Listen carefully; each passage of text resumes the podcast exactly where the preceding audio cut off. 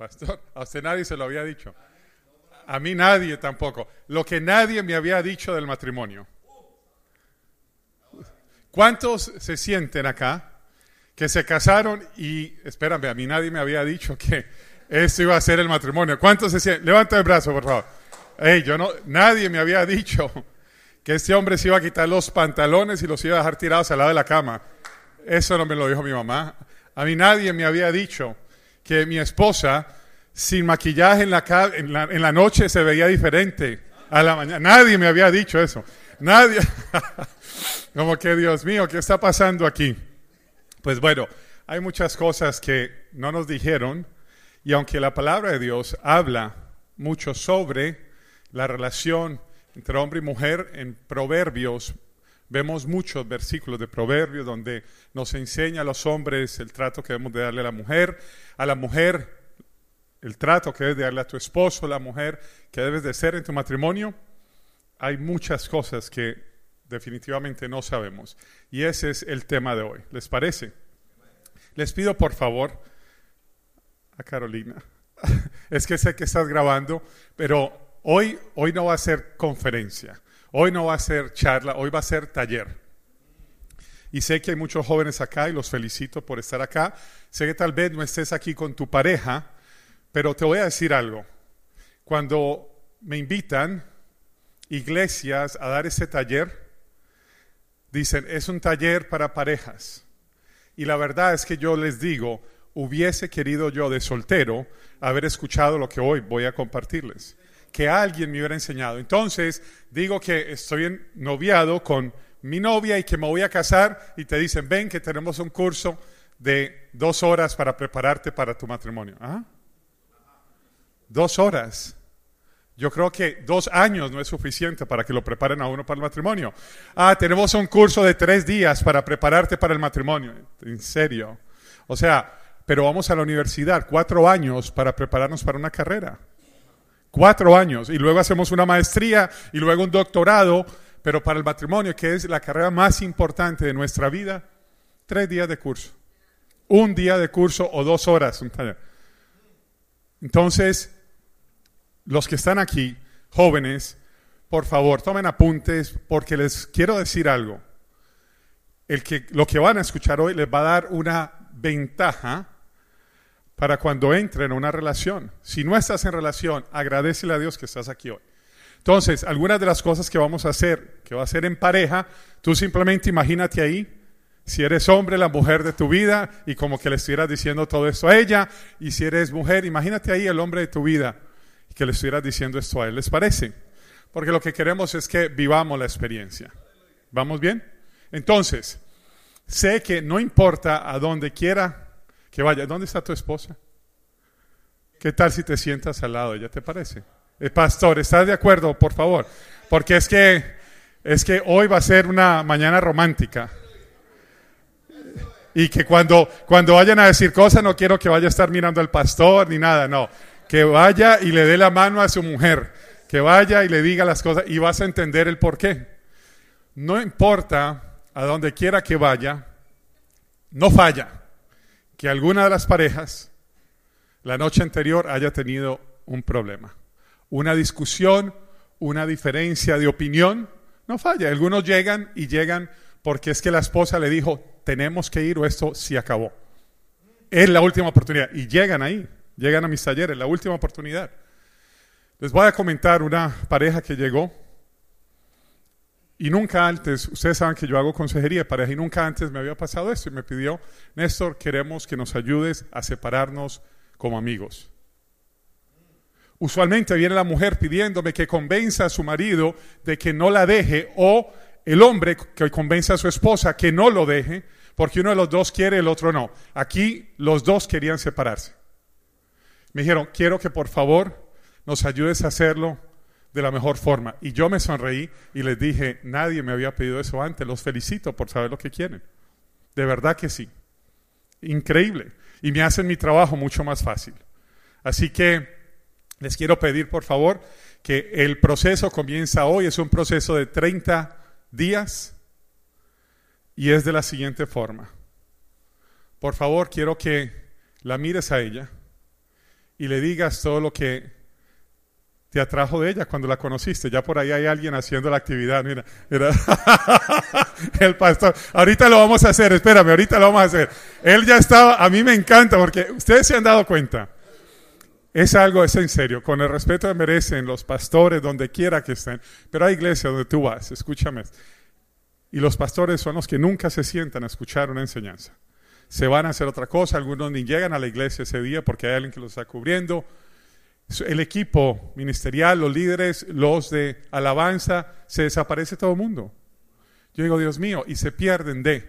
Pero cada vez que he estado aquí, desde la primera vez, Eric, están en primera fila, literalmente, y uno dice una palabrita y él por allá, aleluya, Señor, hola. Él está concentrado, los felicito por eso, porque yo no puedo dar de lo que no tengo, y queremos que la gente crees que, pero yo necesito alimentarme y ellos como pastores necesitan alimentarse. Yo tengo mentores con quien hago llamadas semanalmente para que me ayuden a mí a, en esas áreas eh, eh, ciegas, como le llaman, blind spots que tenemos todos. Entonces, los felicito. dije, le dije que se volteara y él ahí mismo se volteó y miró. A le dije a este hombre, volteale y dile lo que te atrajo de ella.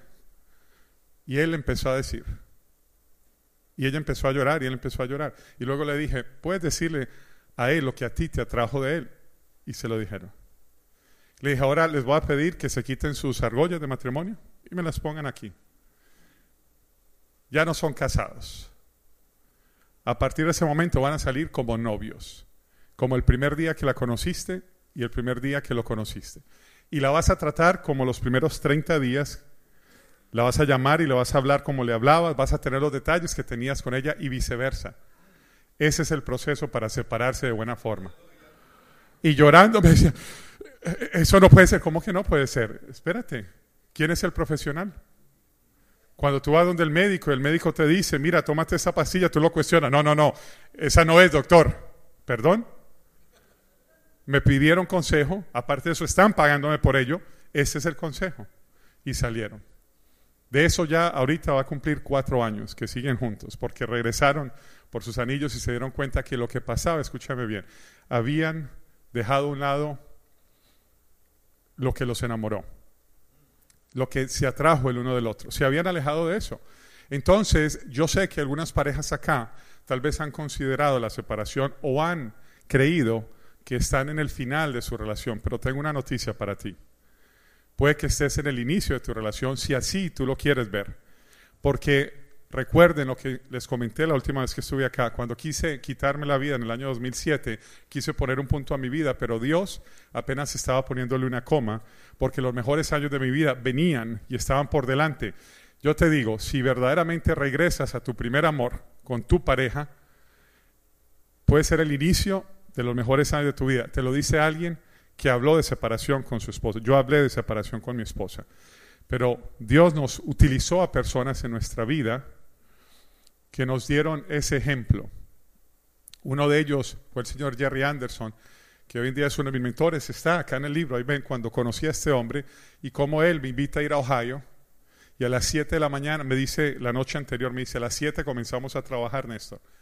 Y yo voy a, me quedo en el basement y voy subiendo, faltando tres minutos para las siete, y escucho música de alabanza sonando de violín, y medio abro la puerta y lo, veo a este hombre. La noche anterior había nevado, y veo a este hombre bailando con su mujer a las siete de la mañana, tomando café. Y yo empecé a llorar. Y yo dije, Dios mío, ¿hace cuánto no bailo con mi esposa? ¿Hace cuánto no la abrazo? ¿Hace cuánto no me tomo un café con ella? ¿Hace Escuchen eso, ¿se acuerdan lo que les dije ayer? Que nosotros inspiramos con nuestra palabra, pero verdaderamente transformamos con nuestro ejemplo. Las vidas las transformamos cuando damos el ejemplo. Este hombre no me había dicho una palabra y ya empezó, ya estaba impactando mi vida, mostrándome cómo a las 7 de la mañana estaba tomando el café, bailando una canción de alabanza con su esposa. ¿Qué creen que fue lo primero que quise hacer cuando llegué a casa? Me levanté y preparé el café. Y aparte de café, desayuno. Cuando sale ella, huele, wow, qué rico huele. Y le dije, mi amor, te tengo tu café servido. Le dije, tenía una canción de fondo y le dije, bailamos. Me dice, ¿estás bien? Sí, ¿quieres algo? No, mi amor. O sea, Algo es, no, mi vida, quiero bailar contigo. Me dijo, ok, y empezamos a bailar 7 de la mañana y van saliendo nuestros hijos de los cuartos y nos dicen, papi, mami, no tienen nada para hacer mejor, o sea, vayan a trabajar, hagan algo, o sea, 7 de la mañana y bailando.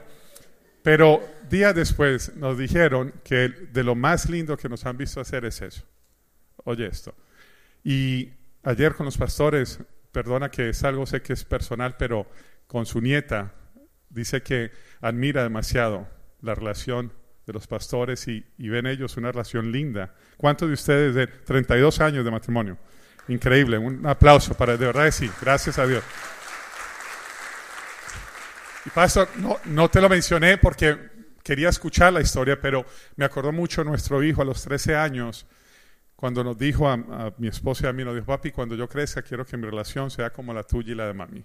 Cuando yo me case quiero que sea, o sea, creo que es la mejor herencia que le podemos dejar a nuestros hijos, más que dineros y más que cosas, es que vean una relación de amor entre papi y mami. Ayer los dejé con dos preguntas, no sé si recuerdan cuáles fue. La primera fue, ¿estás inspirando a través de tu ejemplo, a través de tu estilo de vida, en la forma que hablas, piensas, actúas, estás inspirando a otros? Pregunta número uno. Y la segunda fue, hombre, si tienes una hija, quisieras que tu hija se casara con un hombre como tú. Y mujer, si tienes un varón, quisieras que tu varón se casara con una mujer como tú. Y cuando hago esa pregunta, no saben cómo. Ayer, algunas personas, mientras estábamos ahí en el salón cenando, me dijeron, Néstor, eso me movió el piso, o sea, me, me, puso a pensar, porque Dios mío, sí, hay cosas que, que fallamos y que verdaderamente, Dios mío, me pongo a pensar y quisiera yo verdaderamente que mi hija se case con alguien como yo o mi hijo se case con alguien como yo. Entonces aquí les va. Como sé que hay algunos de ustedes, tal vez en la última semana, han tenido alguna dificultad o algo, les quiero pedir ahora sí que hagan algo. Miren a su pareja, por favor, ahí cara a cara, miren a su pareja. Por favor, mira a tu pareja, tómale las manos, por favor. Y hombre, siempre nos dicen que la mujer va primero. No, hombre, tú vas a hablar primero. Tú vas a hablar primero. Y le vas a decir, mira a los ojos a tu esposa, mírala por favor, mírala. Y quiero que le digas, mi amor, repite después de mí, por favor, dile, mi amor, si he hecho algo o he dicho algo que te ha ofendido, te pido por favor me perdones. Te amo. Y ahora mujer, tú vas a mirar al hombre y le vas a decir, mi amor, mujer, mi amor, si algún momento he dicho algo o he hecho algo que te ha ofendido, te pido por favor me perdones. Te amo. ¿Vamos bien hasta el momento? Excelente, excelente. Vamos a hacer una segunda actividad porque hoy hay varias cosas que se van a decir el uno al otro. Y la segunda actividad es la siguiente. Aquí les va. Hombre, mira tú, pareja. Esto, quiera o no, quiero que lo creas o no, lo hacemos con mi esposa cada vez que nos vamos a sentar a hablar de algún tema que necesitamos hablar. Se llama confrontación. La confrontación es sana si se hace con amor. Entonces, hombre, quiero que mires a tu esposa y le diga lo siguiente. Mi amor, el día de hoy quiero que nos comuniquemos desde el amor y no desde el ego. Que escuchemos para entender y no para responder. Que no nos lo tomemos personal y que lo que sea que te diga es porque te amo. Mujer, dile a tu hombre, mi amor, hoy nos vamos a comunicar varias cosas. Quiero que lo hagamos desde el amor y no desde el ego. Que escuchemos para entender y no para responder. Y que lo que te comunique es porque te amo. ¿Vamos bien? Mírenme acá. Muchas veces nos sentamos a hablar y qué triste que creemos que tenemos a un enemigo enfrente nuestro. Mujeres, ¿cuántas de ustedes trabajan acá? Trabajan, tienen trabajo en una oficina o algo. Levanta el brazo bien, levanta el brazo. Súper. Te quiero hacer una pregunta. ¿Te puedo usar como ejemplo? ¿Qué tiempo llevas en la oficina? Acabas, de empezar a trabajar ahí. No. ¿Cuánto tiempo llevas trabajando ahí? Cuatro años. ¿Tu jefe es hombre o mujer? Tú eres tu jefa. Alguien que tenga jefe, que tenga jefe. Alguien aquí que traje para alguien. ¿Tienes jefe? ¿Hombre o mujer? Hombre. Te quiero hacer una pregunta. ¿Cuántas veces le has gritado a tu jefe? ¿Insultado? ¿Faltado al respeto? ¿Te puedo hacer las mismas preguntas con tu marido?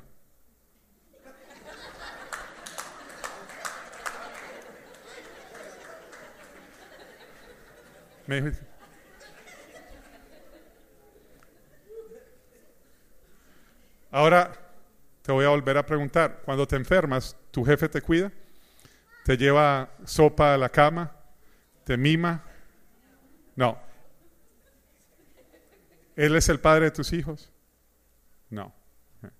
Solo, es que parezco abogado, solamente quiero hacer mi caso claro. Si nunca le has faltado el respeto a tu jefe, porque alguna vez lo has hecho con tu marido. Pero esa no, es, no eres solamente tú. ¿Cuántas mujeres les ha pasado eso? Aquí levanta el brazo, honestamente. Gracias. Gracias por la transparencia. Hombres que trabajen con alguna mujer, alguien, algún hombre aquí que trabaje con mujer, tú también. Tu jefa es mujer.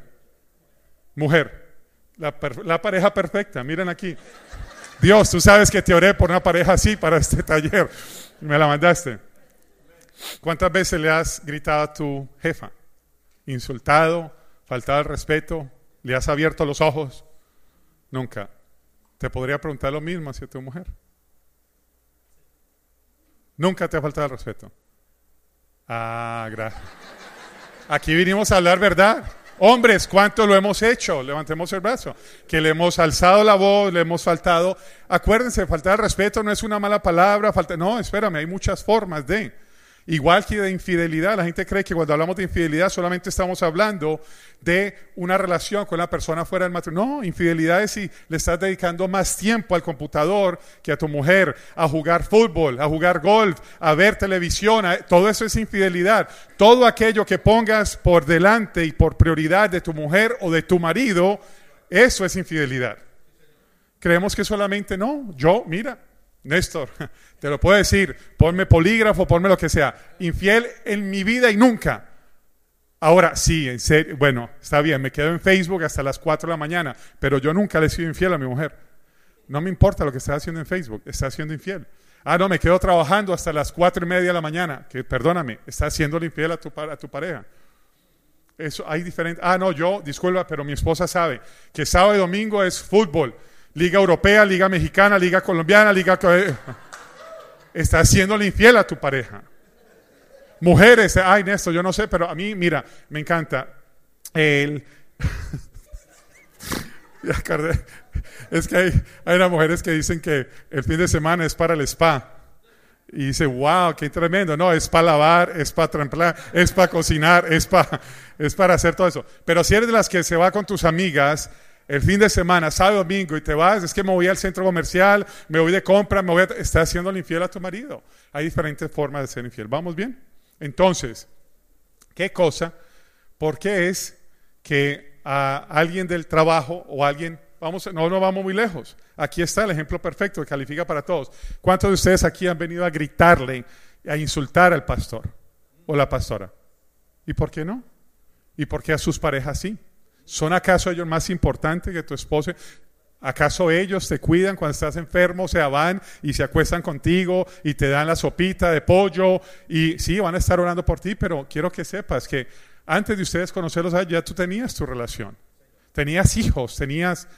Entonces, si nadie se atreve a venir a faltar el respeto, que primero Dios, ojalá nunca lo hagan, pero también te digo, ojalá nunca le faltes el respeto a tu pareja. Entonces tenemos nuestros valores un poco trocados. De eso vamos a hablar hoy. Apenas esto es una introducción. O sea que ahora sí vamos a entrar al taller, ¿les parece? Vamos a entrar al taller. ¿Me pones por favor la presentación? Por favor. Gracias. Los que estén tomando apuntes ahí. Gracias. Gracias a Jonathan y a todo el equipo allá de, de audio que nos ayudan. Mira acá, lo que nadie me dijo del matrimonio.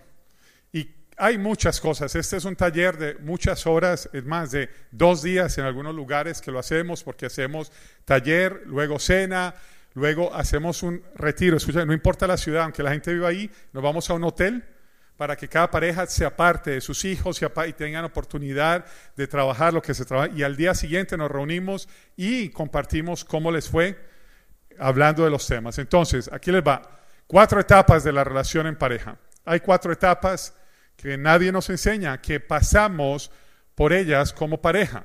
La etapa número uno, les va, la atracción. Etapa número uno, la atracción. Hay diferentes tipos de atracciones. La más común, la atracción física, es usualmente la primordial, la primaria. ¿Por qué? Porque usualmente yo puedo ver a alguien en la iglesia, puedo ver a alguien en un restaurante, puedo ver a alguien en mi empresa, puedo y usualmente es lo visual. Entonces la atracción física es de las más comunes, pero hay otras, otros tipos de atracciones. Está la atracción intelectual. Hay hombres y mujeres que se ven atraídos por una persona muy inteligente. Es que mira, le hablas de aviación y sabe de aviación. Le hablas de medicina y sabe de medicina. Le hablas de golf y sabe de golf. o sea, le hablas de todo y como que hubiera estudiado de todo. Hablar con él es tan lindo.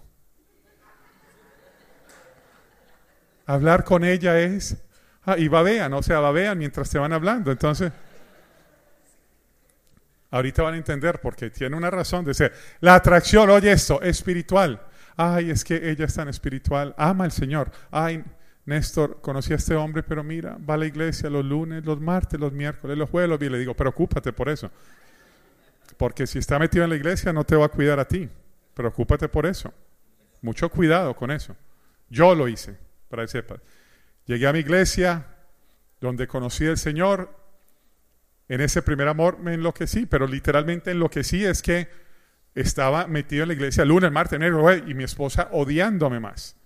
O sea, llegué, pues ya estaba en problemas con ella y ahora me acerco a Dios y me está odiando más. ¿Por qué? Porque ya no me veía en la casa en las tardes, ya ahora era cada fin de semana retiro espiritual, me iba ya de servir y, y que es evangelismo explosivo, todo me estaba metido ahí. O sea, grave error, grave error. Otra de las atracciones, sentido de humor. Ay, es que me río con él todo el día, Néstor. Me hace reír, mira, es que cuento unos chistes y me, ay, me encanta cómo, se ríe, cómo me hace reír. Ahora van a ver lo que pasa después de unos años. Ese chistecito ya te queda ridículo, debe estar muy viejo para esos chistes, ¿ok? Pero al principio amo tus chistes, amo. A ver, una gallina llegó, levantó una pierna, levantó la otra y se cayó y la mujer. Después de unos años, qué estúpido, ¿eh? o sea, sigues con tu estupidez. Claro, si levantó las dos patas tenía que caerse la bendita gallina. O sea, mi amor, pero hace 15 años te... Eso fue hace 15 años. Madura tú. Ok, mi amor, está bien. Dios mío, ¿qué nos pasa? Oye esta, la atracción, oye, de celebridad, estatus de celebridad. Hay mucho hombre y mujer que se ve atraído a una celebridad. Muchas mujeres dicen, yo no sé qué tiene Mark Anthony, pero hay algo en él que me atrae. ¿Será su voz? ¿Serán sus millones? ¿Será? Les encanta. ¿Cuántas aquí, Brad Pitt, Tom Cruise, muchas de dirían, wow, o sea, uno tener un Brad Pitt, un Tom Cruise de, de pareja sería maravilloso. Pregúntale eso a sus exparejas para ver qué te van a decir. La otra, Aquí te va, atracción financiera. Te dicen tus amigas, mira, pero es que es muy feo. Y dice, sí, yo sé, pero es que cuando se baja ese Ferrari tiene algo que me llama la atención. Hay algo que me atrae. Y en la casita que tiene de siete mil pies cuadrados hay algo, no sé por qué. Él dentro de esa casa se ve como bonito. O sea, tiene un sex appeal como lindo porque sí, o sea, y creo, creo que tiene como 7 millones de dólares en la cuenta. No sé por qué, cuando vi esa cuenta, y lo miré, miré la cuenta y se veía hasta bonito, o sea, se veía hasta bonito. Lo que hace, ¿no? Lo que hace. Entonces, tipo de atracción, lo físico, lo intelectual, lo espiritual, sentido de humor, la celebridad, lo financiero, pero aquí te va. No vamos a pasar de una etapa a la otra sin tener clave y en cuenta por qué pasa lo que pasa. Oye esto. Me siento atraído a otra persona con base a estas áreas. ¿Sabes por qué? Porque son las áreas donde yo tengo vacíos en mi vida, necesidad en mi vida. Te lo repito, si naciste en una familia baja de recursos monetarios y llega alguien, un hombre o una mujer, que tú percibes, te va a ofrecer una buena calidad de vida en el aspecto financiero, va a llenar un vacío en ti y eso te hace sentir atraída o atraído a él o a ella. Si tú has crecido y no te has considerado un hombre o una mujer que luce bien, bonita o guapo, y percibes que hay una persona que tú consideras es más guapo o guapa que tú, eso te va a hacer sentirte atraído a esa persona. La fama y fortuna, en alguna forma, todos creciendo, la hemos querido y la hemos deseado. Entonces el tema de celebridad lo entendemos. La intelectual, si, hay, si te sientes que hay alguien más inteligente que tú, ahí va a haber una atracción. Entonces mira el peligro de esta, esta primera etapa. Buscamos a personas que llenan vacíos en nosotros. Y ahí es cuando alguien me dice, Néstor, es que Él es mi felicidad, es que Él es todo para mí, es que Él, y yo le digo, grave error. Te voy a decir por qué. Yo amo a mi esposa yo la quiero, yo amo a mi esposa, pero mi esposa no es mi felicidad. Mi esposa me hace más feliz. Yo ya era feliz cuando la conocí a ella y cuando me casé con ella, ella me hace más feliz. Y me encanta en inglés porque suena mejor. She makes me happier. She represents the ER. ¿Por qué? Porque el día de mañana, si mi esposa no estuviera en mi vida por una otra razón, lo que yo pierdo es el ER, no pierdo my happiness. Ponemos nuestra felicidad en las manos de otra persona y perdóname, pero no es sano. No es sano el poner tu felicidad en otra, otra te voy a decir por qué. Porque todo lo que no se autocontrola se autodestruye. Oye esto, si yo pongo mi felicidad en las manos de otras personas, se puede prestar para manipulación. Y hay hombres y mujeres que están manipulando en la relación. ¿Por qué? Porque yo sé que sin mí ella no puede vivir, sin mí él no puede vivir, ya sea en manipulación financiera, manipulación porque es que yo soy muy linda y él no tanto, yo soy muy guapo y ella no tanto, porque yo soy la celebridad acá y a los paparazzi me siguen esa a mí, no a él o a ella. Eso se presta para manipulación, para que te digan, mira, ¿sabes qué? O haces esto o esto se acabó. Mi amor, pero te yo lo dije. Esto aquí se acabó. Pero mi amor, no te voy a volver a repetir. Y como estás con una necesidad attached, estás ahí atado a una necesidad porque eso no lo sabías, entonces esa no es una relación sana. Y entras a una relación ya poco sana y todavía no has entrado a la segunda etapa. Eso es solamente atracción. Solamente atracción. Estamos hablando de semanas, muchas veces meses, que hablas con la persona, etcétera, y solamente una atracción. Imagínate. Y desde ahí, discúlpame, ya empezamos mal. Entonces, ¿cuál es el antídoto para esto? Te pido que por favor identifiques en qué áreas tú necesitas fortalecerte. ¿Para qué? Para que tu identidad esté clara en Cristo, no en otra persona para que entiendas quién es que dice Dios que tú eres. Y está todo en la palabra. No es lo que tu esposo dice que tú eres o lo que tu esposa dice que tú eres, es lo que Dios dice que tú eres. Porque tu esposo no te creó, ni tu esposa te creó, Dios fue tu creador y Él sabe quién tú eres. Y Él conoce tu verdadera identidad, no otra persona. Entonces cuando yo pongo mi identidad en lo que dice mi esposa, mi esposo, Imagínate, si tiene una pelea contigo, ¿qué te va a decir? ¿Cosas buenas o malas? Negativas. Te saca y te refriega todo ahí en tu cara. Porque te conocí sin un peso, porque no eras así bonita cuando te conocí, porque te di para cuatro operaciones y... Mi madre, o sea, yo te he creado. No, no me digas. Dios, entonces, Dios en adelante. Muy peligroso. Ahí donde estás, pareja, por favor en un minuto, hombre, mira a tu mujer, le vas a decir qué fue lo que te atrajo de ella, por favor. Un minuto tienes para decirle a que ojalá sea más de una cosa, ¿no? Pero usualmente va a haber en este, va a estar en estas, en estas cosas que te dije. Tómate, más, 30 segundos, 30, hombre, dile a tu mujer lo que te atrajo de ella. Jonathan, ¿tienes? Ahorita, ahorita, ahorita, ahorita.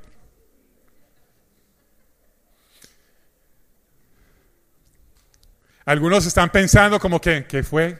¿Qué fue? ¿Qué fue? Ya ni me acuerdo, Néstor. Fue 30 años atrás y me acuerdo. Hombre, todavía deberías de acordarte. Vamos. Mujer, mujer, ahora dile tú a tu esposo, a tu pareja, dile qué fue lo que te atrajo de él. Dile. Dile tú, mujer. Muchachos, ¿están tomando apunte? Is it, are you understanding most of it? Super. This is, is, is fun. When you know it, it's, it's amazing. Not knowing it is sad. I have a 17 year old girl and a 19 year old boy, and, and when they learn this, it's like, wow. Vamos bien, ya, mujer, ya le comunicaste a tu marido, mujer, ya también. Miren esta etapa, lo linda que es. Es en esta etapa de la atracción que ponemos canciones como estas cuando estamos solos y las mandamos. ¿Cuántos se acuerdan de esto? Oye esto. Nos íbamos a la habitación y ahí con esa cara de tontos ahí. Me gustan tus ojos. Y acabas de colgar con ella. Y estás... o sea, el roce de tu piel, tu presente, tu ayer. Me gusta. Y de vez en cuando se te viene una lagrimita me como que, gusta todo. Dios mío, increíble que me permitiste conocer una mujer como ella. ¿Será que la llamo y le pongo la canción? No, de pronto va a creer que ya estoy enamorado y es muy rápido. Cuando te saludo Ay, cuando te saludé, la mano y sudo, sudé, me acuerdo sudé. sudo de nervios de pensar. Vamos, etapa número dos. Ay, Señor, aquí nos podríamos quedar tres días, pastor. Etapa número dos. Aquí les va. El enamoramiento. Etapa número dos. Primero, acuerda, lo que precede el enamoramiento es la atracción. Puedes leerlo. Cualquier libro te lo dice. Entonces, lo primero es que nos sentimos atraídos. Lo segundo es, entramos en qué? En el, en el enamoramiento. Pero miren el peligro de esta palabra, lo mencioné ayer. Dense cuenta que, acuérdense, yo trabajo la lingüística. Esta palabra se compone de dos palabras y ahí la ven. Se las voy a, a separar para que se les haga más fácil leerla. Mírenla ahí. Para enamorarte, miento. Ese es el enamoramiento, que para enamorarte, miento. Escúchenme. No me importa si eres cristiano o eras cuando conociste a tu pareja. No. Mentimos, pero de una forma ya hasta inconsciente. Nunca se me olvida cuando conozco a mi esposa que me sentía atraído a ella, ella a mí, y empezamos a salir. Salimos a cenar y le dije preguntas como estas. Disculpa, pero cuando tienes tiempo libre, ¿cuáles son algunos de tus hobbies? Y me dijo, el cine. Le dije, no puede ser. ¿Qué pasó? ¿Te- ¿Algo que te ha molestado? No, es que no me puede, o sea, no puede existir tanta coincidencia. Que uno de mis hobbies preferidos es ir al cine cuando no estoy haciendo nada. Es increíble. Mentira. Era mentira. A mí no me gusta ir al cine, en serio que no me gusta. Y le dije, ¿y qué tipo de películas te gustan? Y me dice, de romance. Y le dije, "Ay, increíble. Es increíble. ¿Viste el Titanic, me imagino, no? La escena me encanta y me paré en la mesa y le dije, cuando está así, Rose, y cuando están así. O sea, esa escena, y casi que lloré cuando ella lo estaba soltando en el mar, que lo estaba dejando ir hacia el agua. Y cambié el tono de voz y todo se lo dije cuando la estaba. Increíble. Me dice, ¿te gustan las películas románticas? Y le dije, me encantan. ¿Has visto eh, Let's Meet at Sunrise? Me dijo, no, le dije, te la tienes que ver. Pero es una que me habían dicho que era de parejas, pero yo no sabía de qué se trataba. Le, te la tienes que... Le dije, y me dijo, ¿te gustan los perros? Le dije, ¿tienes perro? Me dijo, sí, tengo un perrito. Y le me encantan los perros. Nunca me han gustado. los respeto, pero en serio nunca he sido pegado a los perros, nunca, no sé si les he tenido miedo, llámale lo que quieras, pero nunca, no crecí en un ambiente con perros, entonces le dije, me, parece, o sea, lindo los perros, ¿qué tienes? Ah, tengo un, como era como un maltiz. Y me acuerdo la primera vez que fui a hacerle visita a su casa y ella se, levantó a traerme algo de tomar y el perrito se me acercó y yo le hacía el bendito perro así. Y yo no sé por qué el perro ahí pegado conmigo. Escúchame, para que sepan cada una de estas etapas, yo tengo DVDs y programas en, que, pasan en, diferentes canales donde enseño estas, estas etapas. La etapa de la atracción, me pongo una camisa verde, que verde es el color de esperanza. Entonces tengo la esperanza de sentirme, de que, de yo le atraiga a ella y ella a mí. Hay esperanza. En esta etapa, ¿saben cuál camisa me pongo? Blanca pureza. Aquí uno no miente, uno no hace nada malo. O sea, eso, todo, le abre la silla, hombre, le abre la silla de, la, para que se siente, la puerta del carro, la, puerta del carro. Ahora casi que arrancan y la mujer por allá, mi amor, o sea, no me he montado, o sea, ¿qué te pasa? Y el hombre ya arrancó, o sea la silla la va a abrir y ella se va a sentar y el hombre se sienta. Que, no, siéntate tú allá, hombre. O sea, creías que era para ti. ¿eh? Hombres, ¿cuántos todavía le abren la puerta del carro a tu esposa? Por favor, levanta el brazo. Sí, pregunta, mujeres, ¿a cuántas les gustaría y se sentirían bien que su esposo les abra la puerta del carro? Levanta el brazo, por favor. ¿Les gustaría y se sentirían bien? Es rico. Es un gesto de, no solamente de amor, pero es un gesto de, oye, para mí eres prioridad. O sea, para mí eres una prioridad, quiero cuidarte, quiero... Mujeres, ¿cuántas le han abierto la puerta del carro a su esposo? Levanta el brazo. ¿Lo has hecho? ¿Quién más? Se siente, como hombre les voy a decir, se siente tan lindo. Cuando una mujer viene, mi esposa lo ha hecho conmigo para que sepan. No lo hace siempre, lo hago yo más que ella, pero ella de vez en cuando me sorprende y viene y me abre la puerta del carro y le digo yo, ah, mi amor, gracias, bella. A los hombres también nos, nos encanta que nos traigan una rosa, a los hombres nos gusta también que nos traigan chocolate. O sea, nosotros también tenemos nuestro corazoncito. Creemos, ah, no, porque es que ahora estamos con la, la libertad femenina, y que ahora todo es compartido, pues compartan, o sea, tengan detalles con nosotros, tráiganos rosas, abran la puerta del carro, ¿ah? Ah, tengan detalles con nosotros, no solamente de, de una parte sí, otra no, o sea, vamos a hacerlo equitativo, vamos a hacerlo equitativo. Mentimos. Ayer hablé parte de lo que sucede. Mujeres, ustedes también mienten, y bastante. Muchas veces sin decir ni una sola palabra ya están mintiendo. Se los dije porque llega uno y las conoce y son así. Y uno las mira cara a cara y uno dice, o sea, qué mujer, qué mujerón. Mira, aquí llegó, porque trae unos zancos así de así. Pero así, o sea, yo no sé cómo se buscan los más altos que pueden existir. Que, o sea, yo no, ustedes son unos que son casi que empinados. Uno, ¿Cómo hacen? O sea, ¿cómo hacen? Con razón terminan muertas, porque es que ¿cómo caminaste en eso? Pero luego unas pestañas hasta aquí así. Pestañean y hasta le echan aire a uno, o sea. Casi que un ventilador parece eso. El cabello hasta aquí de largo. Así, rágata. Extensiones y cabello lisado. Así, se lo, la plancha esa, salen que hasta les huele todavía a, marrano quemado. O sea, ustedes saben cuando ustedes tuestan el marrano que Así todavía uno se acerca a darles un abrazo y uno como que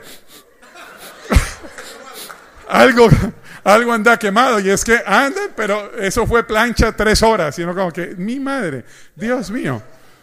Maquillaje, cuatro capas de base ahí, ra, ra, ra. Y uno, ni un granito tienen, no tienen ni un granito. Y sale uno ahí en la noche que uno le va a proponer que sean, que sean mi novia. Cuando súper rico, somos novios, nos vemos a la otra semana, pero veámonos para ir al parque a hacer ejercicio. Y ahora te llegan con sus tenis y llega esta persona así. Y tú la buscas por todos lados. ¿Y dónde está? Y, ella, mi amor, ¿y ¿a dónde anda esta bendita? mi amor. Y mira si está allá. Y mi amor.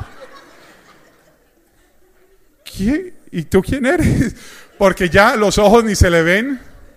Ya los ojos casi ni se le ven porque se quitan las pestañas. El cabello lo tienen por acá porque se les encogió todo el cabello. Tiene barritos y acné. Y tú dices, ¿y eso qué pasó? Claro, cuatro capas menos de base, se les ve todo. Y tú dices, y mucho gusto, tu nombre. soy tu novia, la que me propusiste la semana pasada. ¿Qué?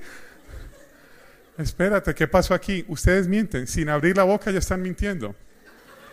Ah, no, llegan así, unos así, y luego llegan y se quitan todas esas espumas y todas las cosas y dicen, no, no, llegué en camisita lisa, así, flojita para hacer ejercicio y no como que, ¿qué pasó? La mujer voluptuosa que, Dios mío, mentimos. ¿Cómo se llama? Enamoramiento. Pero aquí les voy a decir esto, completamente real. Es una etapa que no es sana. Es linda, pero no es sana. Porque lo que sucede en el cerebro, pueden mirarlo, pueden, pueden indagar sobre esto, pastor.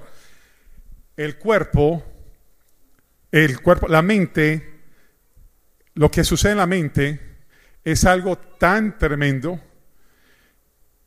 que es, una reacción bioquímica, escúchame bien, que no nos permite ser objetivos con la otra persona. Oye esto, pueden mirarlo en Wikipedia, en, Wikipedia, Wikipedia Oye una de las cosas que dice sobre, sobre el estado de estar enamorado. Oye una de las cosas que dice. Oye, pérdida de la concentración, idealización del individuo, percibiendo solo características positivas a juicio del sujeto y atenuando o justificando las características negativas. Ahí es cuando tu papá o tu mamá identifican en él o en ella características negativas y te dicen, mi amor, ¿te has dado cuenta de eso? Mami, papá, estás equivocado. Estás equivocada. Él no es así. Mi amor, yo me di cuenta que, o sea, eh, come con la boca abierta, eh, me di cuenta que ni te abrió la puerta de la silla, la silla del, para que te sientes, que en ningún momento te dirigió la palabra, que, o sea, mira cómo no sale. Mami, perdóname, estás, estás equivocada, mami. Perdona, tú sabes, mami, que siempre te he amado y te hago caso en todo, pero en esta sí no. Un año después llegan llorando. Mami, tenía razón, papi, tenía razón, él sí era así. Pero como estamos enamorados, surge algo en el cerebro, esto es cierto y real que nos pone así medio tontos. Literalmente, esa es la palabra. No, es en serio, con todo nos pone medio tontos. No, mira, no somos objetivos con relación a la otra persona. Y te voy a decir, por ejemplo, mujer, nosotros los hombres somos muy predecibles y muy fáciles de leer, pero tu estado de enamoramiento no te permite verlo. Como por ejemplo, llegas y te invita a cenar se sienta contigo y el hombre o la mujer que les está sirviendo, él los trata como una basura. O ella, porque eso aplica para los dos. Trata al mesero o la mesera como una basura. Quiero que sepan que ese mismo trato eventualmente viene hacia donde ti. Te lo doy por escrito. De la misma forma que trata a los que le sirven, te va a tratar a ti. De la misma forma que trata a su madre, te va a tratar a ti. A sus hermanas, te va a tratar a ti. Hombre, de la misma forma que trata a su papá, ella te va a tratar a ti. A sus hermanos, te va a tratar a ti. Pero no queremos verlo. Y te dicen, Eric, ¿te diste cuenta de, o sea, cómo ella estaba insultando? A... Sí, mi hermano, pero Carolina no es así. O sea, eso, ella es así con otra gente, pero conmigo, Eric, estás enamorado, hermano. Llevan seis meses. O sea, considera esto, mira, pon cuidado. No, no, no, disculpa Néstor. O sea, te respeto, eres mi amigo, te quiero, pero ¿sabes qué? No, Carolina no es así. Ok, está bien. No he tenido una sola persona con quien haya fallado. Eventualmente viene hacia ti. Entonces, entendamos que es la razón por la cual, pastor, no sé cuánto le llegan a ustedes a decirles, pastor, me casé, pero es que el hombre con quien me casé es diferente a quien era mi novio. Claro que es diferente, porque ahora todo cambia. Recuerda, escucha bien, yo no sé, pero desde acá, miren, entre más me alejo del pastor Tim, menos cosas puedo ver de su cara. Y menos cosas puedo ver si la corbata está torcida, si, pues, menos de sus imperfecciones puedo ver. Pero a medida que me voy acercando y me voy acercando, ah, es que tiene el botón este suelto, ah, es que tiene el otro. Acuérdate, la cercanía nos permite ver las imperfecciones. Recuerda eso. La cercanía, cuando ya nos casamos, cuando ya convivimos, nos damos cuenta que es que ese hombre ronca como un león. Pero aparte de eso tiene sudor en los pies. Pero aparte de eso, eso nadie me lo dijo. Nadie me había dicho eso. Ah, pero aparte de eso, Néstor, ella se pasa seis horas en Facebook y Instagram y eso, y no cocina. Pero aparte de eso, no se mantiene arreglada en la casa, se baña cada tres días. Se sorprenderán ustedes, se sorprenderán lo que escucho, lo que escucho de las cosas que pasan. Increíble. Entonces, cuando nos acercamos, empezamos a ver nuestras qué? Imperfecciones. Yo no sé ustedes cómo ven al pastor Tini, a la pastora Cindy, pero sé que no solamente los admiran y los respetan, vayan a vivir con ellos un mes y se van a dar cuenta que tienen imperfecciones. Vengan a vivir ustedes conmigo y con mi esposa un mes y se van a dar cuenta que tenemos imperfecciones. ¿Por qué? Porque es que todos tenemos imperfecciones, todos tenemos fallas, pero cuando las percibimos, cuando nos acercamos. ¿Cuántos aquí hemos hecho viajes de vacaciones con amistades? ¿Quién ha hecho? ¡Ja! ¿Cómo les ha ido? ¡Ja! Mucho que los querían, ¿cierto así? Los querían. Porque haces un viaje juntos y te das cuenta que ahí sale a relucir todo. Y tú dices, Dios mío, te dice, te dice, eh, ellos no eran así. No, siempre era así, sino que como estaban de lejos, no los percibíamos así. Pero cerca es donde nos damos cuenta. Vamos bien hasta ahí. Pregunta, la etapa del enamoramiento es muy linda, pero peligrosa porque no nos permite ser objetivos. Mira todavía aquí la canción que todavía aquí que estamos escuchando en esta etapa. Oye esto. Estamos enamorados. Entonces, como estamos enamorados...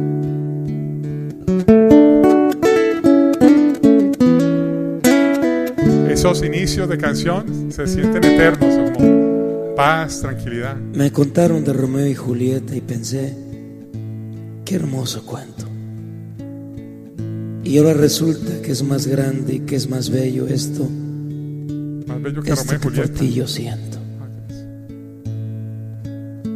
Cruzaré los montes, los ríos, los valles por irte a encontrar. ¿A cuántas le prometieron eso?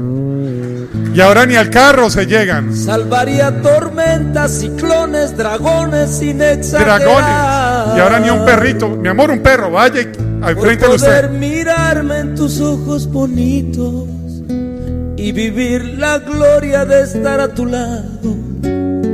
Porque en mí ya siento que te necesito, que me he enamorado.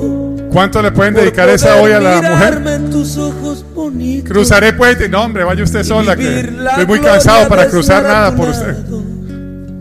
Porque en mí ya siento que te necesito, eso y más haré. Quitemos eso, hombre, que es- es- está sonando muy romántica. Increíble. Todavía, todavía ahí, ¿cómo vamos? Enamorados, ¿cierto? Etapa número tres. Etapa número tres. En esta etapa, antes de pasar la tercera, usualmente le digo al hombre y la mujer que se cuenten todas las mentiras que se dijeron, pero yo creo que ya este momento no hace falta, ustedes ya las conocen, o sea que todo. etapa número tres, la etapa de la objetividad. Aquí les va, objetividad. Etapa de la objetividad. ¿Qué es esta etapa? Escribe ahí debajo, por favor, donde entra la ley del 80-20. Objetividad. La ley del 80-20. Oye esto. Hombre, tengo una noticia para ti. Tu esposa, tu mujer, tiene el 80% de todo lo que tú siempre has deseado en una mujer, pero le falta un 20. Mujer, tengo noticias para ti. Tu esposo tiene el 80% de todo lo que siempre has deseado en nombre, pero le falta un 20%. En esta etapa, que es la tercera etapa de la objetividad, tu enfoque se va para el 20 que le falta y paras de celebrar el 80 que ya tiene. Entonces ahora todo lo que él o ella hacen te molesta. Entonces mira aquí el peligro. Lo que te atrajo, porque te atrajo porque era muy linda o él muy apuesto, en ese momento lo odias. Porque sabes que cuando sales con ella, otros hombres la miran, o cuando sales con él, otras mujeres lo miran. Y ahora la objetividad dice, odio que seas tan guapo. Odio que luzcas tan linda. ¿Te acuerdas la celebridad? Que te gustaba que le dijiste a tus amigas, mira, creo que Brad Pitt me pidió que fuera su novia. Y todas como que, oh, amiga, wow. Y ahora sales con Brad Pitt, no pueden cenar con calma, no pueden compartir, todo el mundo les pide fotos, paparaxis por todo lado y te dice, odio que seas famoso. ¿Cuántos desearían, ay, qué rico para la pastora Cindy casada con un hombre como el pastor Tim, un pastor con sabiduría? Todo. Pregúntale, ¿qué siente cuando no solamente ella, pero 500 personas necesitan de su consejo y de su tiempo? Cuando tiene que salir a un velorio, a una funeral, a alguien que está dando a luz, a una pareja con crisis, a una este y el otro, y en vez de estar con ella, como su esposo en lugar, está ella compartiendo con 500 personas. Ponte en su lugar a ver qué tan rico es ser la esposa de un pastor. ¿Te das cuenta? Es lo mismo. Entonces, lo que querías de celebridad, para resumirte, igual, te encantaba de que él o ella tenían tanto dinero, pero ahora odias porque con ese dinero le da acceso a lo que quiera. Y a través de ese dinero también muchas mujeres, hombres, se ven atraídas a él o a ella. ¿Te das cuenta? Entonces, lo que te atrajo en la etapa número uno, ahora lo aborreces en la etapa número tres. Y lo que celebrabas en la etapa número uno y dos, que era ese 80% que veías de que, ay, tan lindo y tan eso, ya se te borró de tu mente y te vas al 20 que le falta. Pero entra algo aún más peligroso. Toma, si estás escribiendo, escríbelo. Se llama la adaptación hedonista. Hedonista se escribe con H. Adaptación hedonista es una terminología de la psicología tradicional que nos dice lo siguiente, que los seres humanos tenemos la capacidad de adaptarnos a todo. Oye bien, eso es parte del diseño perfecto de Dios, como nos creó. ¿Por qué? Si en este momento miren el aire acondicionado, ¿cuánto sienten el aire acondicionado aquí rico? Yo desde que entré lo sentí y gracias, pastor, porque Dios mío, si soy caluroso. En el hotel te, lo tenía 67 porque me encanta estar frescos. Miren qué rico. Pero se dañó el aire acondicionado. Se puso caliente. Al principio estábamos como que nos quitamos la chaqueta y como que... Pero después de media hora, el cuerpo ¿qué pasa? Se adapta y ya no se siente tan caliente. Es igual cuando viajas a un lugar muy caliente. Los primeros tres días sudas mucho, luego te adaptas. Cuando entras a un lugar y hay un olor fuerte, lo percibes, pero entra alguien diez minutos después que tú y te dice, ¿qué olor tan fuerte? Y tú dices, no, hace 10 minutos estaba más fuerte y ahora casi no huele. Porque nos adaptamos. Mujeres, tu esposo viene y te, da ese apartamento, esa casa que tanto querías, la adorna y la decora como tanto lo querías. Y llegas y te abre la puerta y dices, bienvenida a casa, mi amor. Y tú entras, mi amor, el mueble, como lo quería, las cortinas, qué linda. Mira, ay, los colores que me gustan. Un año después, Mira esas cortinas viejas, hay que cambiar eso. Mira ese mueble, el mismo de hace un año. O sea, ya estoy cansada de verlo. Hombres, ¿cuánto les ha pasado que ya les piden que... Gracias. Remodelación, remodelación, remodelación. ¿Ok? Pero aquí viene el peligro más grande. Que como seres humanos también nos adaptamos a nuestra pareja, a nuestros hijos. Pero estamos hablando de pareja, a nuestra pareja. Entonces, la primera noche de bodas, que por primera vez van a, va a haber intimidad, ella se desviste enfrente tuyo y tú estás nerviosísimo con mariposas en el estómago y diciendo, Señor, qué bendición, gracias por esta mujer que me has dado y viceversa, pasa con ella. Pero después de un tiempo, ella se desviste enfrente tuyo y tú estás viendo a Real Madrid y a Barça y tú le dices, muévete hombre, que va a meter gol Cristiano Ronaldo. O él se desviste enfrente de ti te está haciendo striptease ahí, así, tararara, y tú viendo la novela y le dices, muévete barrigón, hombre, la barriga me está tapando el televisor. Y él queriendo seducirte. Y ya no hay seducción, porque ¿sabes qué? La mente se adaptó. Querámoslo aceptar o no. Por eso, cuando un hombre viene a mí y me dice, Néstor, te quiero decir algo, conocí a una mujer, un hombre casado, conoció a una mujer Creo que en mi vida voy a conocer una mujer como ella. Es hermosa, mira, 90, 60, 90, el cuerpo. Es la mujer perfecta, literalmente. Y le digo, ay, no, que es que quiero dejar a mi mujer porque es que una mujer tan hermosa como ella nunca la voy a encontrar. Le digo, ajá, ¿y? ¿Qué tú crees? Le digo, que estás cometiendo el error más grave de tu vida porque no me importa el físico que tenga, no me importa cómo luzca Jennifer López, eh, que sea Sofía Vergara, la mujer que idealices, después de un tiempo se va a desvestir en frente tuyo y va a ser paisaje, igual que lo es tu mujer ahora. Punto. Mujer, te llega un hombre y tú dices, es que en mi vida, o sea, Thor, ese es Thor. Yo no sé si ustedes saben que así, la pastora Cindy es así como le dice al pastor T. Ella le dice, pastor, pastor. Para la pastora Cindy, el pastor Tim es su pastor, pastor. Entonces, ay Dios mío, ese hombre, Néstor, es que mira, es un hombre guapo, mira, se mantiene en el gimnasio dos horas al día, tienes que verle, o sea, sus músculos y todo, y, mi marido ya barrigón ahí, esto y lo otro, nada que ver, y le digo yo, grave error estás cometiendo, porque en un tiempo se va a desvestir enfrente tuyo y vas a ver un paisaje, ya no se siente lo mismo, escúchame, te lo puedo dar por escrito, porque se llama adaptación hedonista. Ahora, ¿Cuál es el antídoto para la adaptación hedonista? Se llama agradecimiento. Estar agradecidos por la persona que tenemos. Agradecer desde tu hogar, desde tu salud, desde ¿por qué? Porque si no agradecemos, siempre estamos con el lo próximo, lo próximo, y yo no tengo nada en contra de la, escucha bien, la ambición es un principio bíblico. Greed, que es ya lo que pasa, la ambición, greed, no sé cómo se dice, porque hay tanto avaricia, la avaricia ya es una creación humana.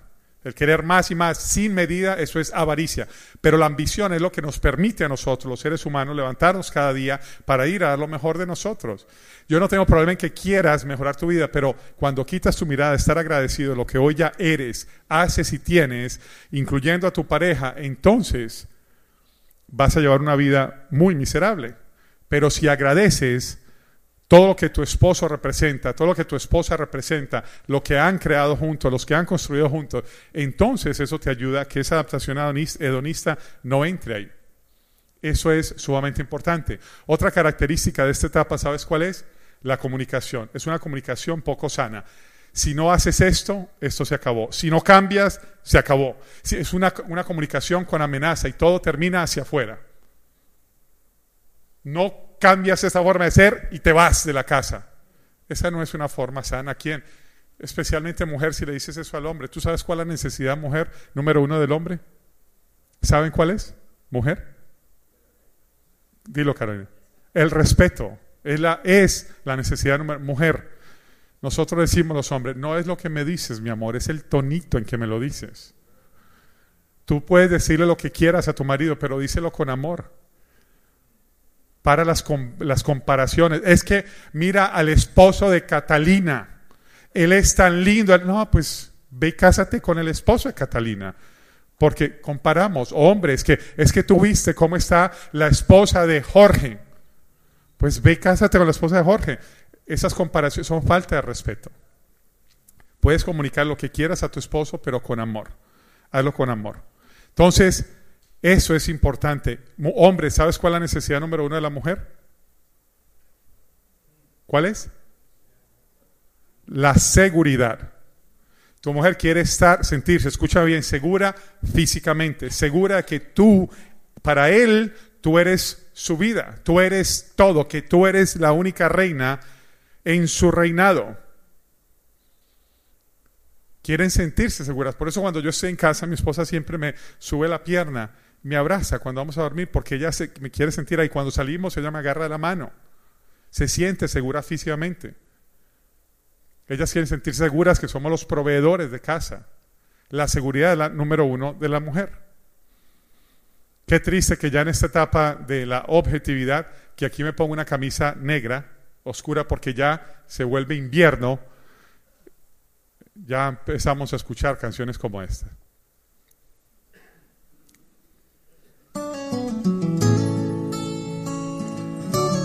Ya hubo amenazas, ya él se fue tres meses de la casa, dos semanas de la casa de la mamá. Hola mi amor, sé que cambiaste tu número de teléfono y sé que cambiaste hasta el color de tu pelo porque empiezas una nueva vida sin mí. Sabes amor, deseo que encuentres toda la felicidad que yo soñaba por Algunos creo que ya han dedicado esta No varias veces. Perdóname. Oye, perdóname. Sé que te marchaste sin saber, sin escuchar, sin comprender. Ahí es cuando ya queremos Pedir perdón y pedir vol- volver, volver. El mal ya está hecho. El mal ya está hecho. Esa es otra de las cosas que quiero pedirle. Vamos a pasar al- a la etapa número cuatro. Hasta el momento, ¿cuántos se han relacionado con los temas? Y se ha- como les digo, hay mucho en la Biblia, hay muchos versículos, pero a mí me gusta tomar la información y llevarla al día a día. O sea, lo práctico, a lo que verdaderamente, cuáles son los retos que estamos pasando hoy en día en la relación de pareja. Y estos son retos diarios. Miren la etapa número cuatro, que es donde deseamos los pastores Tim, su esposa Cindy, este servidor, todos deseamos que cada una de las relaciones que están aquí presentes lleguemos. Se llama el amor verdadero. ¿Cuál creen que es la característica número uno del amor verdadero? Que debemos de aplicarla desde el inicio de cada una de las etapas, el perdón. Para que haya amor verdadero necesitamos aprender a qué? A perdonar. Pero perdonar es pregunta, yo no yo no sé ustedes, pero yo por las cosas que he hecho en mi vida, yo no me, me merecería no solamente vida eterna, pero la forma en que Dios me mima y me cuida. Yo no me lo merecería. Pero dice su palabra que su misericordia todos los días se renueva, todas las mañanas. No dice que cada siete años, que no, todas las mañanas su misericordia se renueva. Imagínate que yo hoy me levanto y le digo, Padre, perdóname, Señor, por aquello que hice ayer. Aquello que pensé ayer que no te agradó, Señor, perdóname, Padre. Y él dice, Néstor, ¿de, de qué me hablas? Papá, tú, o sea, tú sabes lo que ayer hice. No, disculpa. No, ¿de qué me hablas? O sea, hoy es un nuevo día y hoy mi misericordia se renovó. ¿De qué me hablas? Dios mío, así de tanto me amas, sí, claro. Imagínate, mandé a mi hijo a morir por ti, te amo, ¿crees que, es lo que más valioso puedo dar por ti? ¿Acaso necesitas una muestra mayor de eso? Claro que te amo. Y ya no sé qué fue lo que pasó ayer. Dile eso a las parejas de hoy en día. Amor, perdóname por lo que ayer te dije. ¿Qué? ¿Y qué te parece lo que me dijiste? Desgraciado, lo que me dijiste en 2015. Octubre 3 del 2015 tenías un blue jean y una camisa moradita. Acuerdo bien porque ese día tenías como un granito por aquí, me dijiste eso. Y en el 2012, en febrero 4, acuérdate. Y en el 2007, ¿acaso ya se te olvidó? Y en el, el que más me dolió fue el del 94. ¿Cómo queremos tener una relación sana si no olvidamos ni perdonamos? La verdad es que la mente no olvida, quiero que sepan.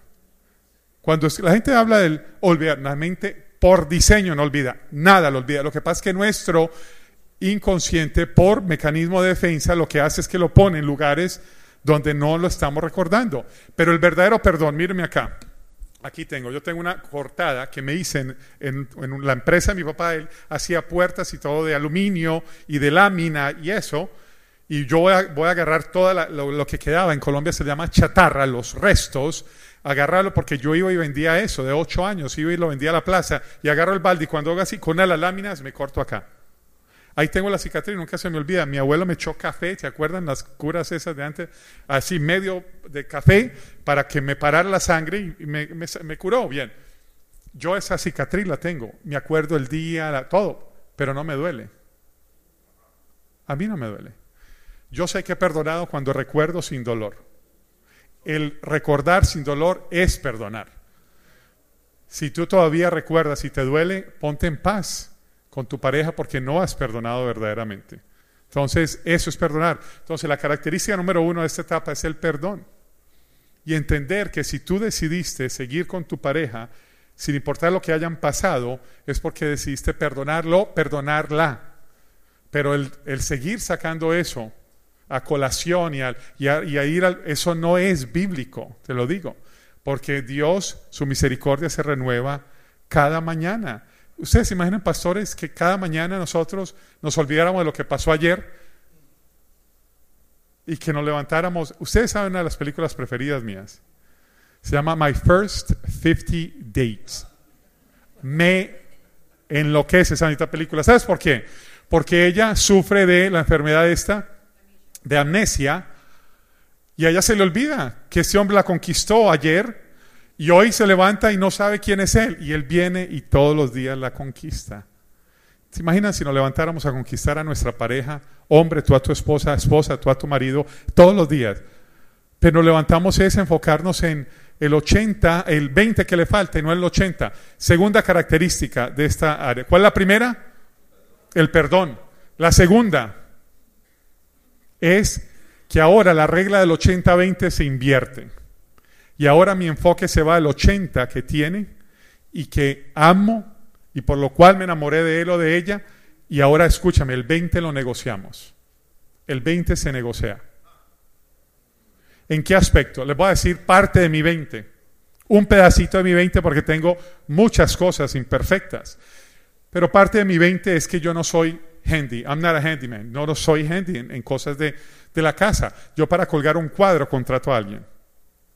Porque mi esposa me dice, amor, es que mira, colgar un cuadro. Yo agarro un, un, una nail, un clavo, el martillo y donde creo que es la mitad de la pared y cuelgo y quedó muy bajito. Entonces lo saco y hago una y cuelgo, no, es que quedó muy a la derecha, entonces lo saco mi amor, está dañando la pared. Mi vida, por eso te dije, contratemos a alguien que venga al metro, mida, alto, ancho, medio.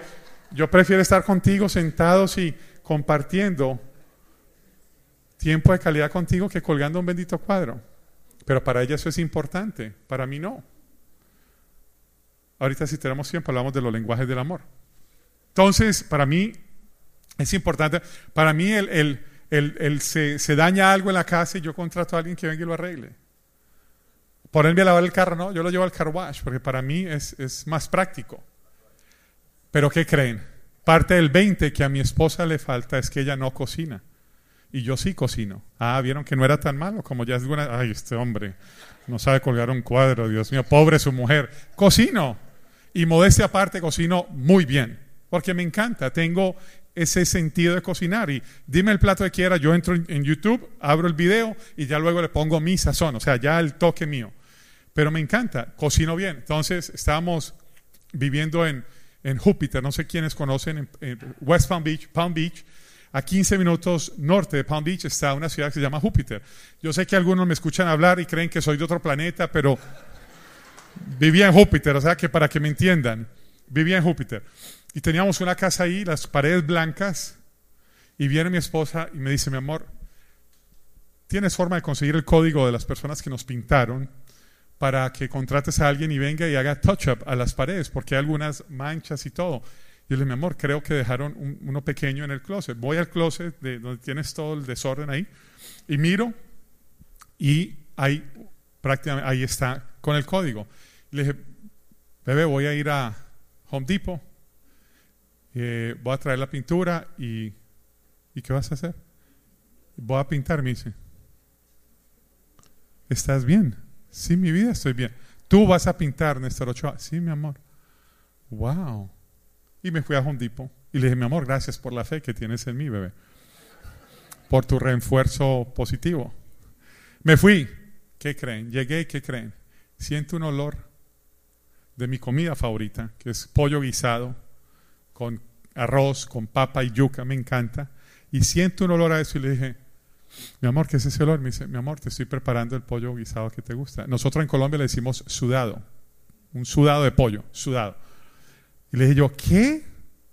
¿Estás cocinando? Sí, me dice, wow, pues imagínense, termino yo de pintar, ella termina de cocinar, pasamos una tarde lindísima compartiendo los dos juntos. Fue una negociación, ¿no acuerdo? Hicimos, mientras yo me salí, escucha, del 80 y me fue a 95 a pintar, ella se salió de ese 80 y se fue a 95 a cocinar. Hace tiempo no me ve pintando nuevamente y yo a ella cocinando, pero en ese momento pasó. Pero, mujer, escúchame, si tu marido ve fútbol porque le gusta ver fútbol, siéntate de vez en cuando con él a verte un partido, aunque te aburra ver 22 tipos detrás de una bendita pelota ahí, pateándola. Dice como que, que, esto no tiene sentido, o sea, ¿qué hacen ahí pateando? Siéntate y cuando haya un gol, celébralo. Tal vez es del equipo contrario. Oye, ese no es mi equipo. Bueno, mi amor, perdón, pero es que, que yo solo vi que metieron un gol y yo dije, esto, bueno, pero perdóname, mi amor. Hombre, si a tu mujer le gusta ir al centro comercial de vez en cuando a mirar a compras y eso, ve con ella. Yo a veces lo hago a mi esposa, en serio. Y mi esposa no es mucho de eso, pero cuando lo quiere hacer, me dice que la acompañe. Yo voy, eso sí, cuando entra a la tienda, yo me quedo afuera, porque empieza blusa y esta. Cuando a mí me dice, mi amor, ¿qué crees de esa? Esa es mi vida. La primera, la primera que me muestra, le digo, esa es bebé, esa es. Increíble cómo llegamos y la encontraste de una vez. O sea, mi amor, en serio, o sea, es la primera que te muestro. Me gustó, me gustó. Entonces, pero vamos a negociar ese, ese 20, ¿les parece? Hay que negociar el 20. ¿Para qué? Para que podamos llegar a acuerdos. Aquí les va, la comunicación. La comunicación es una comunicación asertiva. ¿Se acuerdan lo que les dije? Que por favor repitieran hacia el inicio. Cuando se sienten a hablar con su pareja, que tengan un tema que confrontar, háganlo con amor. Háganlo en el momento correcto, nunca cuando estén molestos. Nunca cuando estén molestos, porque ustedes saben lo que sucede en el cerebro. Cuando el cerebro está caliente y molesto, literalmente nos enseguecemos. Hay gente que matan y luego dicen, ¿qué pasó? Porque se enseguecieron. Es una cosa increíble. Entonces, háganlo en el momento correcto y cuando ustedes podrán creer esto que es medio ridículo o algo, pero literalmente con mi esposa lo hacemos. Nos sentamos a hablar y yo así se lo digo o ella a mí dice, mi amor, tengo algo que compartirte, te pido por favor que hablemos desde el amor y no desde el ego, que escuchemos para entender y no para responder. Y quiero también dejarte claro que esta es mi verdad. Escribe ahí, por favor, las tres verdades, por favor. Las tres verdades. Este es uno de los temas que más controversia genera en las parejas. Aquí les va. Las tres verdades. Verdad número uno, mi verdad. ¿Cuál es la verdad número uno? Acuérdate, esa lo estás escribiendo en primera persona. ¿Esa es quién? Tú, tú, ese eres tú. Verdad número uno es mi verdad. Pregunta, ¿tengo yo derecho a tener mi verdad? La que sea. Es mi verdad, por eso se llama mi verdad. Si yo veo esta tapa de esta botella y la veo amarilla, tengo derecho a ver la amarilla. Si Dios, Dios, gracias Señor, gloria. A que vea que, mira, miren eso. Y, si uno es daltónico y alguien viene y te pelea y no saben que es daltónico, tú sabes, no distingue los colores. Entonces, por favor, verdad número dos, tu verdad, que es la de tu pareja. La verdad número dos es tu verdad, la de tu pareja. ¿Cuál es el problema en la relación? El problema en la relación es que mantenemos queriendo convencer a la fuerza mi verdad, en la palabra que está buscando se llama imponer. Queremos imponer nuestra verdad a la otra persona. ¿De cuándo acá? Si la otra persona tiene derecho a su verdad. Entonces, cuando yo hablo con él, mi amor, quiero que sepas que lo que te voy a comunicar es mi verdad. No es la verdad, es mi verdad. Es como yo me siento. ¿Te ha pasado alguna vez has dicho o has hecho algo y tu intención fue buena, pero la otra persona lo tomó como malo. Y tú dices, pero amor, si mi intención fue buena y la otra, porque interpretamos las cosas de una forma, depende del estado anímico, depende de muchas cosas. Pero está la tercera verdad. ¿Y sabes cuál es la tercera verdad? Es la verdad. Mi verdad, tu verdad, pero luego está la verdad. ¿Y cuál crees que es esa? Dios nos dejó unos principios bíblicos para que se conviertan en verdad en nuestra vida. Si tú verdaderamente tienes acceso a esos, que todos lo tenemos, está en la palabra de Dios, tú puedes tomar la palabra de Dios para que juntos vean y digan qué dice en Proverbios sobre este tema y ahora vamos a trabajar en nuestra verdad, en una relación. La tercera verdad, que la verdad debería ser nuestra verdad. Entonces le digo, mi amor, lo que te voy a compartir es mi verdad.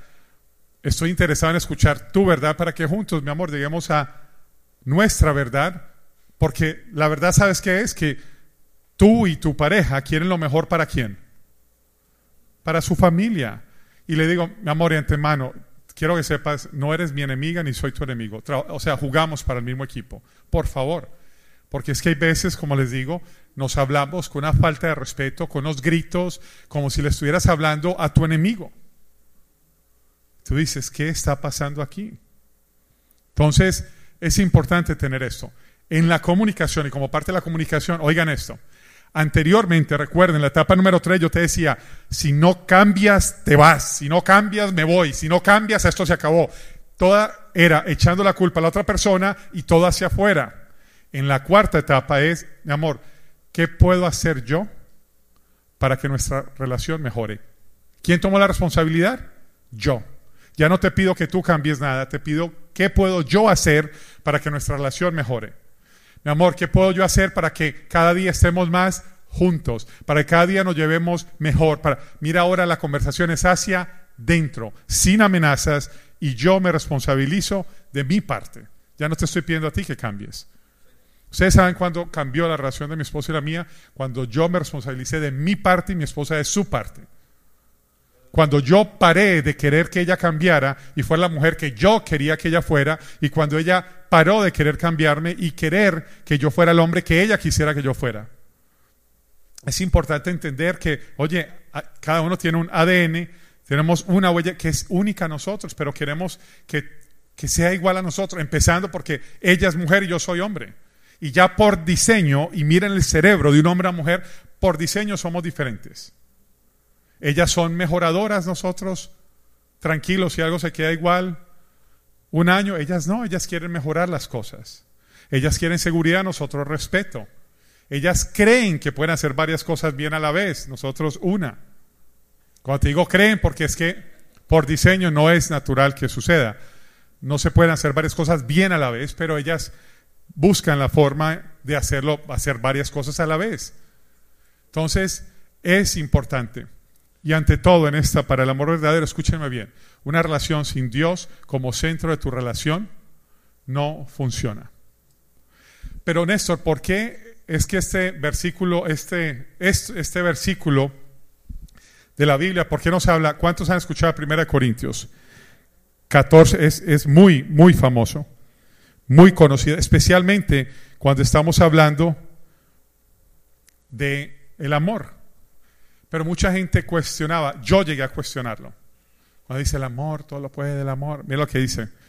El amor es paciente. ¿Cuántos de ustedes ya han perdido la paciencia con su pareja? Gracias por la honestidad. Allá atrás uno hablando en lenguas.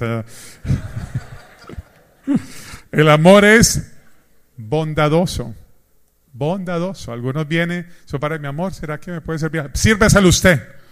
Mi vida, si me sirves un poquito de almuerzo. Vaya, agarros porque están molestos. El amor es bondadoso. El amor no tiene envidia. ¿Podrían creer ustedes que hay parejas entre hombre y mujer que se tienen envidia el uno al otro? De la fama del uno, del conocimiento del otro, de cómo el uno gana más dinero que el otro. Hay envidia. Eso no puede ser un amor sano. El amor no es arrogante no se porta indecorosamente, no busca lo suyo, no busca lo suyo. Acuérdate, no quiero imponer mi verdad. Eso es importante. No se irrita. ¿Alguien aquí que de vez en cuando se irrite con su pareja? Pero dice la palabra que no hemos dicho, gracias por la honestidad. Nos pasa. No, no es que nos pasa. Pero dice aquí, pero dice, no se irrita no toma en cuenta el mal recibido. Wow, no sabía que habían más versículos. No se acuerda lo que pasó en el 94, en el 2012, en el 2015. No dice la ropa que tenían puesta. No sé. Pastor, eso, mire, en Corintios es algo nuevo, no lo había visto. No se regocija de la injusticia, sino que se alegra con la verdad. O sea, cuando tú entiendes estos conceptos, entonces esos versículos, ese